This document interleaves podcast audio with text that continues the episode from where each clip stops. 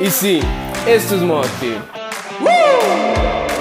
Una idea que nace en el corazón de Dios y la pone en mi mente para que yo te la pueda compartir.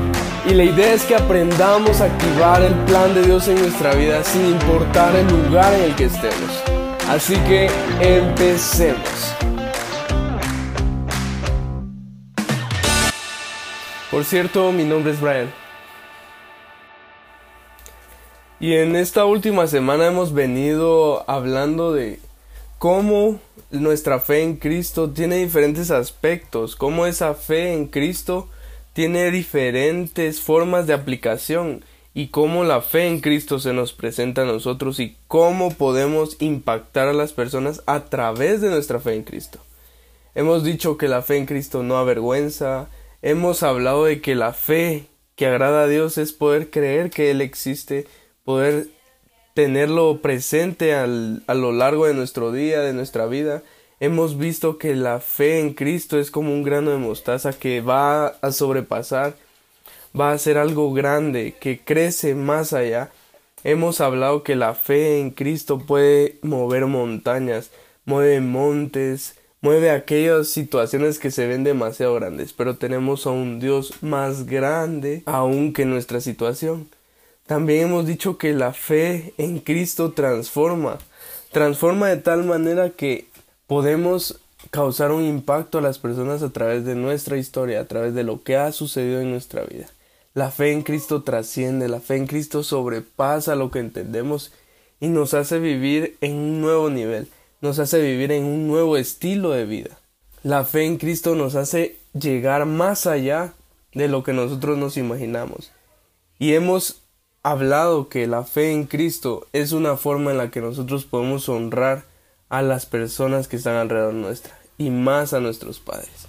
Porque es una fe que es heredada, una fe que se va de generación en generación y tú y tú puedes ser esa nueva generación que le dé esa fe a, tus hijos, a tus primos, a tus sobrinos, a tus tíos, a todo aquel que quiera recibirla gracias al buen testimonio que estás dando, gracias al buen estilo de vida que estás llevando. Hoy quiero hablarte acerca de la fe no fingida. Por cierto, este es el último episodio de esta serie. Así que quiero cerrarlo con este tema porque es lo que cierra todo, lo que encierra todos los temas que hemos visto atrás. Y es por eso que empecé con una fe que no avergüenza. Porque la fe que no avergüenza va a hacer que puedas tener una fe genuina, una fe que no sea fingida. Y quiero regresar al, al versículo 5 del capítulo 1 de segunda a Timoteo. Y dice así, trayendo a la memoria la fe no fingida que hay en ti en Timoteo, un joven pastor, un joven obrero, un joven dedicado a la obra de Dios, un joven que servía a Dios, Pablo estaba diciéndole que traía la memoria, él recordaba la fe no fingida que había en él, la fe genuina, la disposición genuina que había en él. Y yo no sé tú, pero espero que pueda haber una fe genuina en ti porque creo que eso es lo que nos va a ayudar a poder avanzar ponele, eh, a lo largo de nuestra vida atravesamos diferentes situaciones que nos hacen dudar, que nos quieren hacer tropezar, que nos quieren hacer volver atrás. Pero eso es lo, lo hermoso del Evangelio, que Jesús vino a morir por ti y por mí, para que nosotros podamos tener acceso al Padre para pedirle perdón. Podamos tener acceso al Padre y que el Padre nos mire con ojos de amor, con ojos de Padre. Nosotros somos sus hijos. Y algo que he aprendido a lo largo del tiempo que he estado sirviendo a Dios, eh, buscando a Dios, creciendo en mi fe, es que la misericordia de Dios jamás se va a alejar de vos. Jamás se va a alejar de ti, por más que querrás. Siempre que em, empezás el camino con Dios, por más que te querrás alejar, ya no podés. ¿Por qué? Porque Cristo te compró en la cruz para poder perdonar tus pecados. También él desde la creación, Él te creó. Él creó del polvo, te creó. Y Él desde antes de la fundación del mundo te ha visto. Entonces, Dios tiene un plan para ti. Y es importante que te puedas disponer para que Dios te pueda usar, para que Dios te pueda llenar de lo que Él tiene. Porque Dios no quiere vernos mal, decíamos en un episodio anterior. Dios quiere verte bien, Dios quiere llenarte de fe, Dios quiere llenarte de bendiciones, Dios quiere llenarte de sabiduría y sobre todo de su poder, porque Él quiere que tú seas un embajador, un representante de Él. Y como representantes de Él, tenemos que ser conscientes que lo que nosotros hacemos, nuestra manera de vivir, va a impactar a las personas que están alrededor sea buena o sea mala nuestra manera de vivir, vamos a causar un impacto en las personas que nos rodean. Entonces es necesario que podamos tener una fe no fingida, que podamos eh, profesar, que podamos eh, dedicarnos a nuestra fe en donde quiera que estemos, en, en el trabajo, en el colegio, hasta en un partido de fútbol. Es necesario que podamos eh, ser conscientes que somos hijos de Dios y que tenemos que tener nuestra fe presente en todo momento, aunque cometas errores. Porque somos humanos, somos débiles. Y es necesario que podamos nosotros ser transparentes con todos. Yo conocí a un, a un señor que él me predicaba la palabra. Él me decía, mira, yo voy a la iglesia y todo esto. Pero a mí lo que sí me cuesta es el vocabulario. Y, y de la nada se le salían malas palabras, malas expresiones. Pero yo veía en él la disposición de poder buscar a Dios. Él tenía una fe genuina, él tenía una disposición de entrega a Dios genuina, pero su debilidad estaba en el vocabulario. También conocí a otro que su debilidad eran las mentiras. Y él predicaba, él hacía esto, él hacía otro, y su debilidad eran las mentiras. Conocí a un joven que su debilidad era la pornografía. Y él mm, sentía que no podía ser digno de ir a la iglesia porque él veía pornografía. Él estaba atado. Él estaba atado a esa a ese mal hábito. Pero llegó un día donde él él entendió que la, la misericordia de Dios lo iba a alcanzar y lo iba a perdonar y llegó a la iglesia, fue perdonado y desde ahí ya no Dios lo liberó de, esa, de ese mal hábito. Entonces, ¿a qué voy con esto? Que de qué te sirve aparentar una vida de fe perfecta si no vas a tener libertad. Es mejor que tus que tus que tus debilidades salgan a luz y que pidas ayuda a que las tengas escondidas y y sigas con ellas por siempre y te sientas esclavo de eso. Dios vino a dar libertad a los cautivos. Jesús dijo, y conoceréis la verdad, y la verdad os hará libres.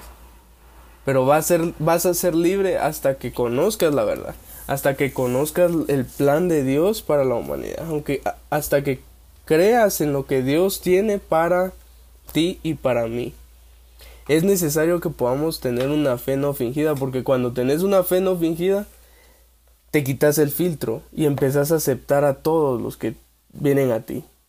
Desde ponerle una persona que no cree en Dios, tú vas a ver la oportunidad de que si tú sos una persona que tiene debilidades, así como esa persona, esa persona también puede tener acceso a la presencia de Dios.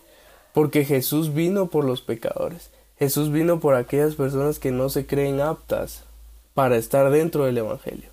Y es por eso que como representantes de Dios tenemos que estar abiertos a, darle el amor de Dios a todas las personas que, que veamos, sean indigentes, sean personas adineradas, sean personas con profesión, sean personas con otra religión.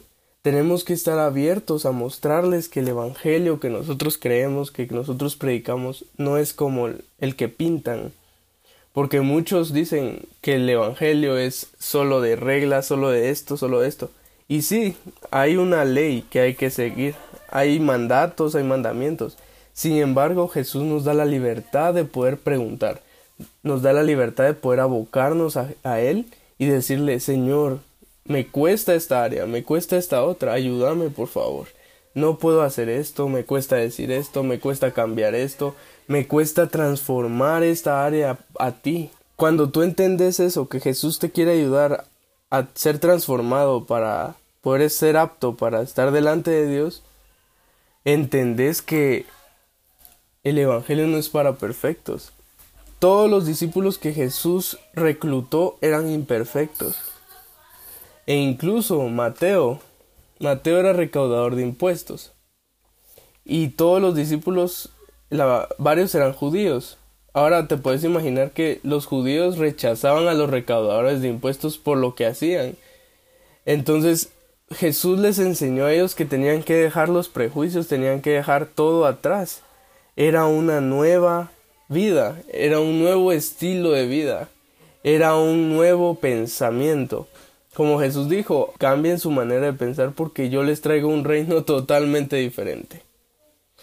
Ustedes escucharon que si te hacen algo se lo tienes que devolver, pero yo les digo, no, si amen a sus enemigos, bendigan a los que les hacen mal. Es necesario que podamos tener una fe no fingida, una fe genuina, una fe que inspire a otros a poder seguir a Dios, una fe que no muestre una un dogma, una, una fe que no demuestre una una monotonía, sino que más bien muestre una, un estilo de vida que transforma, un estilo de vida que trasciende, un estilo de vida que cambia a las personas más duras, que cambia a las personas más duras porque no hay corazón duro que Jesús no pueda ablandar. El Espíritu Santo está sobre ti. El Espíritu Santo está sobre ti. Y quiero hacer una oración por ti. Quiero que ahí donde estés, como estés, quiero, quiero orar por ti. Padre, en el nombre de Jesús te pido que bendigas a la persona que está escuchando este audio, que esté escuchando este podcast, Padre. En el nombre de Jesús te pido que seas tú, Espíritu Santo, llenándolo de tu Espíritu, dándole fuerza, dándole valor, dándole dominio propio para poder profesar su fe, para poder ser portador de tu gloria, ser portador de tu palabra, Señor. Que, que tu bendición se, sea derramada sobre su vida, sobre su familia y que su estilo de vida impacte a las demás personas que haya una disposición genuina de servirte, que haya una disposición genuina de hacer tu voluntad. Padre, lo pongo en tus manos, en el nombre de Jesús. Amén. Y espero que podamos juntos, porque esto no es solo yo, esto lo hacemos todos. Juntos vamos a hacer que las personas digan, trayendo a la memoria la fe no fingida que hay en ti. Seamos de inspiración. Así que te dejo esto el día de hoy y esto es modo active. Dios te bendiga.